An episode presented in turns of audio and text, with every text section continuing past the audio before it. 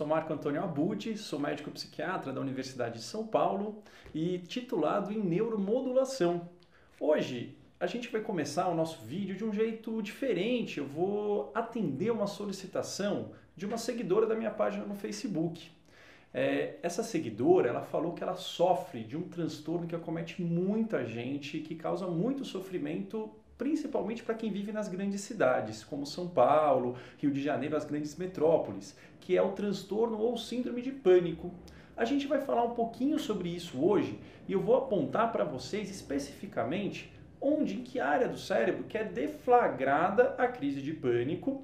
Vamos falar sobre como lidar, como tratar isso e no final do vídeo eu vou ensinar para vocês uma técnica passo a passo bem simples, uma técnica de respiração, que a gente consegue é, diminuir um pouquinho o nosso tônus ansioso e que todos nós podemos usar para lidar com uma crise de ansiedade. Para falar um pouquinho sobre pânico, eu vou contar para vocês uma experiência pessoal minha. Quando eu tinha 22 anos, eu estava no quarto ano da faculdade de medicina na USP, eu estava passando por uma situação muito difícil. Minha mãe estava doente, ela ia ser operada. Eu estava em casa sozinho numa noite, eu acho que era sexta-feira, estava vendo TV, não tinha nenhum familiar meu lá. E eu comecei a sentir uma, uma coisa muito estranha. Eu comecei primeiro a sentir um, um aperto no peito, como se estivesse espremendo o meu coração. Esse aperto começou a virar uma pontada, começou a ficar muito forte e eu comecei de repente a ter uma sensação de sufocamento, parecia que eu estava me afogando. Eu não sabia o que fazer nessa hora, meu pensamento foi a milhão. Pensei em várias possibilidades, o que será que está acontecendo comigo? Nesse momento eu comecei a perceber que meu rosto todo estava formigando, parecia que estava dormente. Minha mão começou a formigar e eu comecei a ficar numa situação sem saber o que fazer, eu fiquei desesperado. Depois de um tempo, meus familiares chegaram, eu, eles viram que eu não estava bem, eles me acalmaram. E no dia seguinte eu fui no pronto-socorro, fiz todos os exames, exames de sangue, eletrocardiograma, medi minha pressão, estava tudo normal. Eu tive nesse momento uma crise de pânico. A crise de pânico, ela pode acometer qualquer indivíduo. Tem um estudo dos Estados Unidos, do National Institute of Health, que mostrou que até um em cada quatro pessoas vai ter uma crise de pânico na vida, que foi o que aconteceu comigo, numa situação estressante. Algumas pessoas, elas começam a ter essa crise de formas repetidas e elas ficam entre uma crise e outra com muito medo de ter uma nova crise. É o famoso medo de sentir medo. A crise de pânico é isso, ela é uma crise de medo, uma descarga adrenérgica muito forte frente a um perigo só que na crise de pânico, esse perigo não é identificado. Essa área do cérebro é ativada sem um fator externo e isso gera muito sofrimento. Vamos entender um pouquinho em que área que ocorre essa ativação na síndrome de pânico?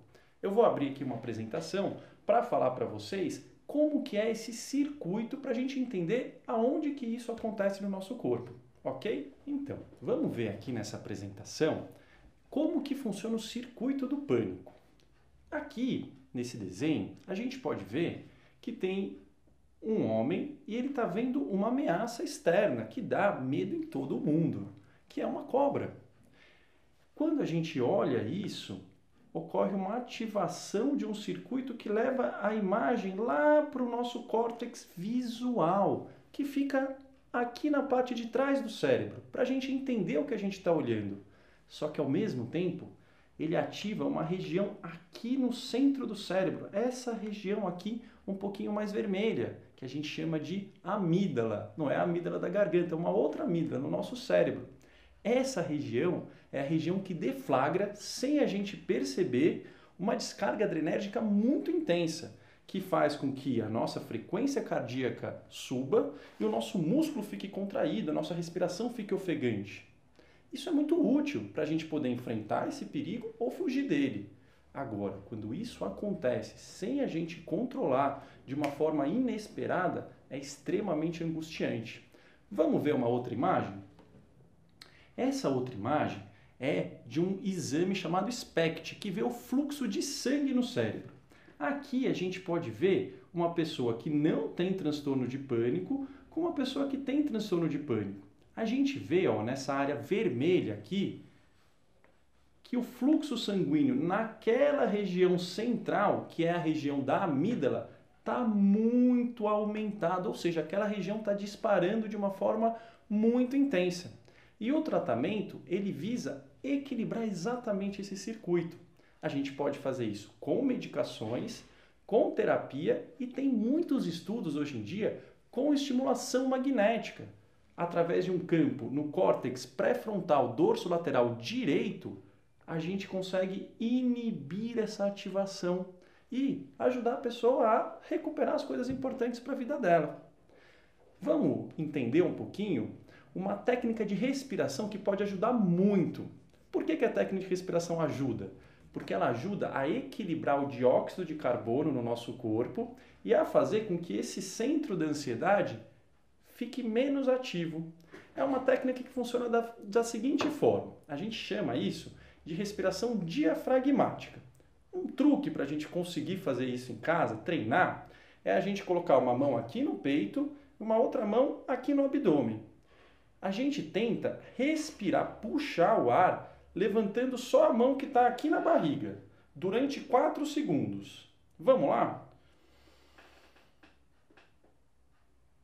4. E aí eu vou expirar, levando minha barriga para baixo.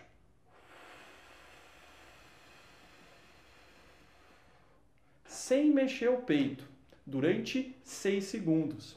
Essa técnica ajuda a gente a equilibrar.